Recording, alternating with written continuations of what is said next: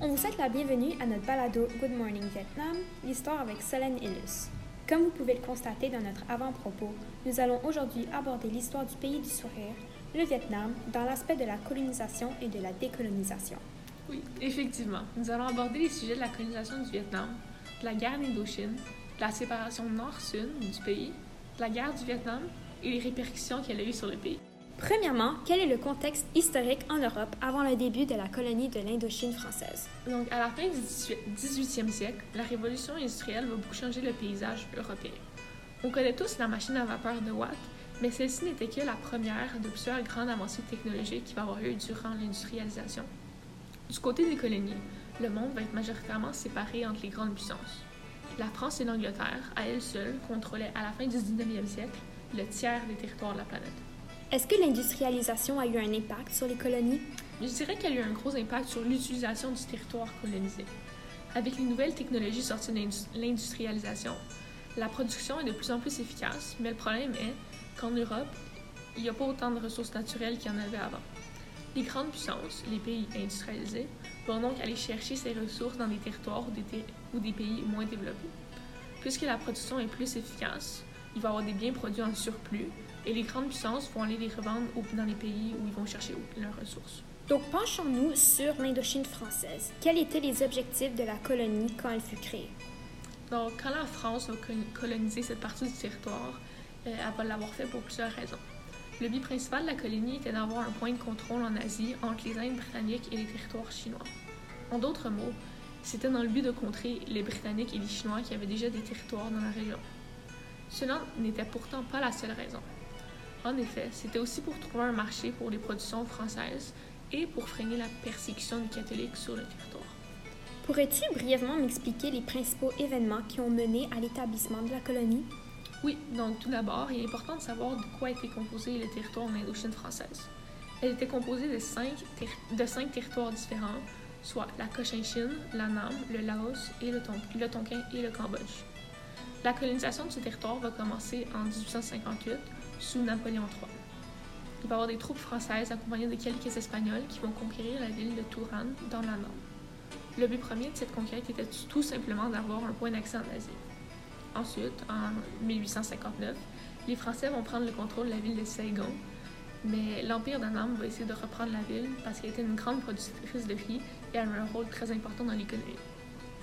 C'est seulement en 1862 que les Français et Annam vont signer le traité de Saigon qui donnera un peu de territoire aux Français et qui leur donnera accès à certains ports de l'Empire. Enfin, en 1867, la Cochinchine, une province d'Annam, deviendra une colonie française.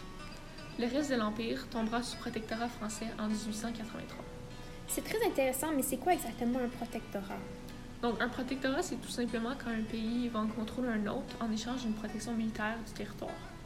Le territoire protégé va cependant garder son autonomie intérieure. Est-ce que l'Annam est le seul territoire qui sera sous protectorat français? Non, loin de là. Le Cambodge va signer un protectorat avec la France pour protéger son territoire qui était à la fois convoité par l'Annam et le Siam. Cela aura lieu en 1863. De plus, dans le but d'être protégé par les pirates, le Tonkin va aussi devenir un protectorat en, 1884. Enfin, bien que Laos ne deviendra pas un protectorat, il passera aussi sous domination française, mais cette fois-ci sans aucun conflit.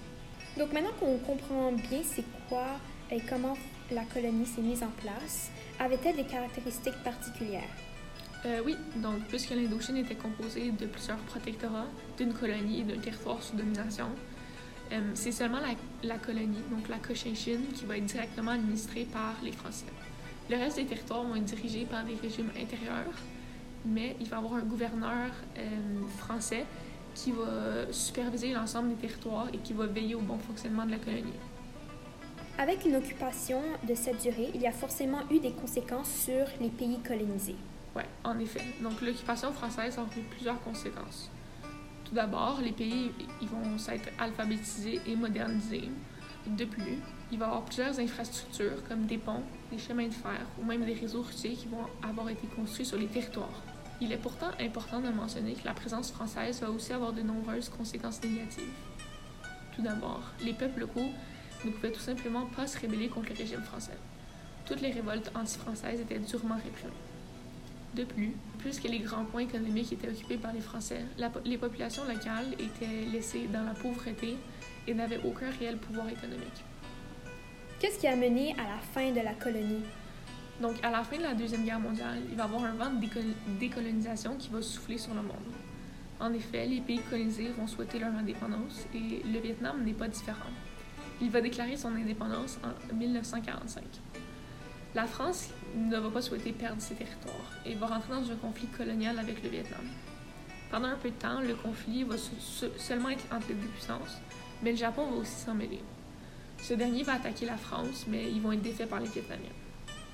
Des négociations auront lieu en 1946 pour régler le problème entre la France et le Vietnam, mais celles-ci échoueront et la guerre commencera la même année. Pourrais-tu me nommer quelques points importants de cette guerre d'Indochine?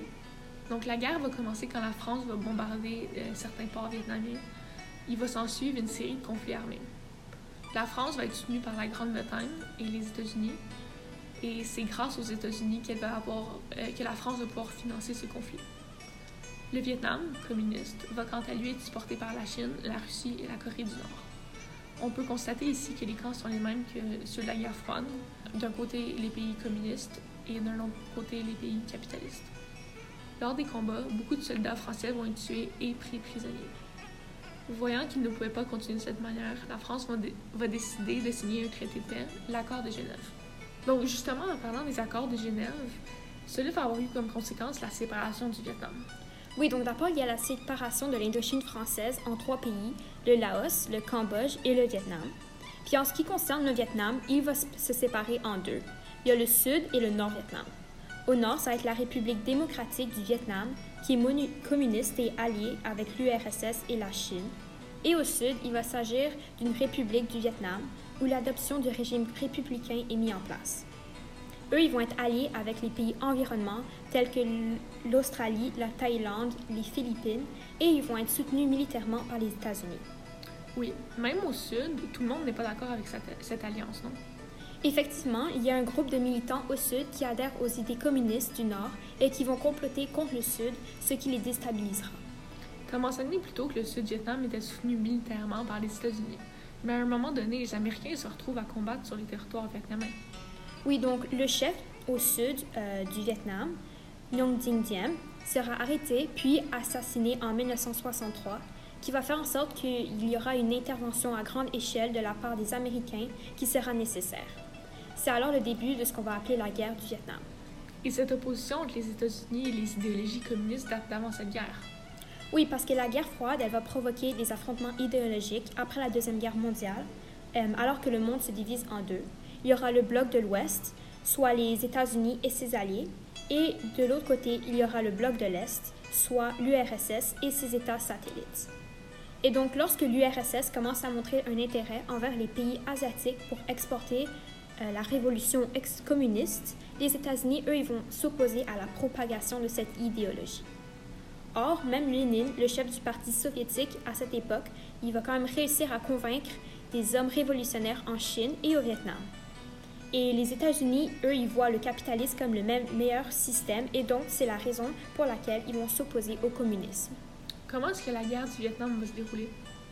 Donc, puisque la guerre froide est une période où il n'y a aucune confrontation militaire et que bien ces deux puissances-là, elles, elles vont s'affronter sur d'autres territoires comme celui du Vietnam pour marquer leur rivalité.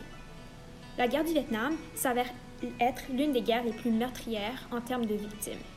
Il y a plus de civils morts que de militaires en raison non seulement des armes lourdes qui sont employées, comme les bombes et les armes, mais aussi des armes chimiques comme le napalm, les bombes au phosphore et les fameux agents orange.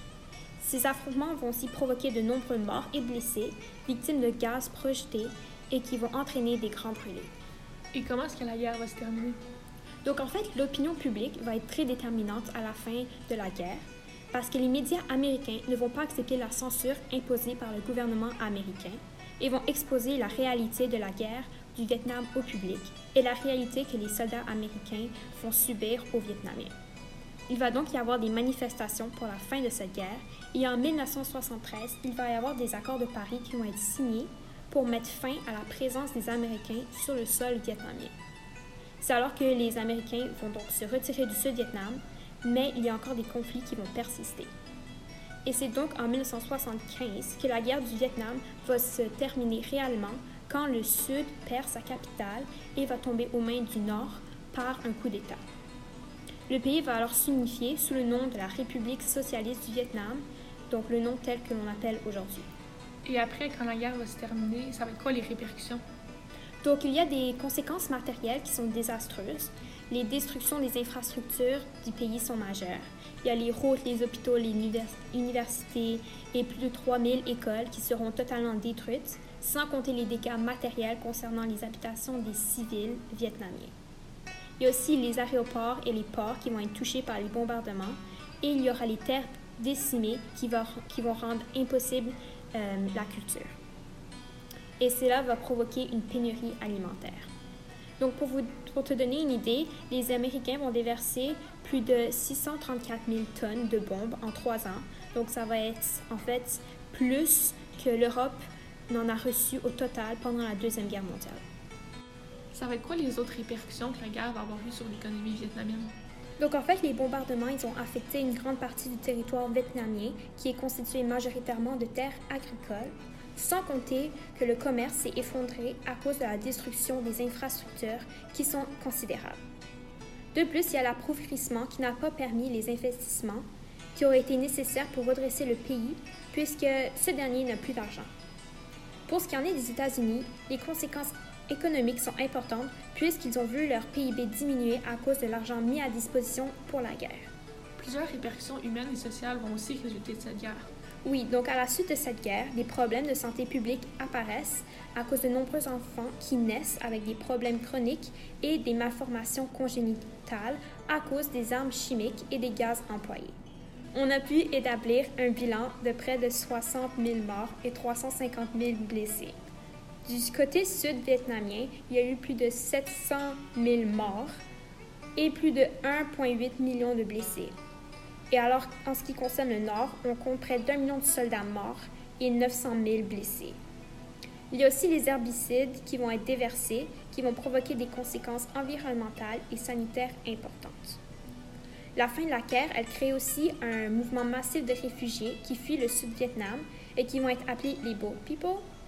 Ils vont prendre des bateaux pour se rendre à Hong Kong et vont se déplacer vers les camps de réfugiés en Indonésie, en Malaisie et aux Philippines pour ensuite se rediriger vers des pays plus développés comme la France, le Canada et les États-Unis. Finalement, qu'en est-il des conséquences politiques de la guerre du Vietnam? Donc, le Vietnam, il va se réunifier sous le nom de la République socialiste du Vietnam, comme je l'ai mentionné euh, plus tôt. Et après cette euh, consolidation du pays, le Vietnam, il va décider d'envahir euh, le Laos et le Cambodge, qui sont les deux pays qui faisaient partie de l'Indochine française avec le Vietnam. Toutefois, ces deux pays, donc le Laos et le Cambodge, ils vont obtenir leur indépendance en 1980. Et le président des États-Unis à ce moment-là, qui, est Lyndon Johnson, ne va pas être élu à cause de l'opinion publique qui est en désaccord avec les décisions prises lors de ce conflit. Donc, merci d'avoir été parmi nous aujourd'hui avec l'épisode sur l'histoire du Vietnam. On espère de vous revoir la semaine prochaine avec un balado, cette fois-ci sur la guerre de Corée. Merci et à bientôt.